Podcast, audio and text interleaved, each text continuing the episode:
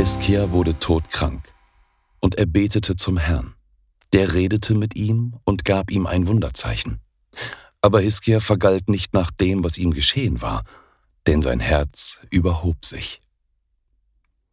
2. Chronik 32, Verse 24 und 25. Gott widersteht den Hochmütigen, aber den Demütigen gibt er Gnade.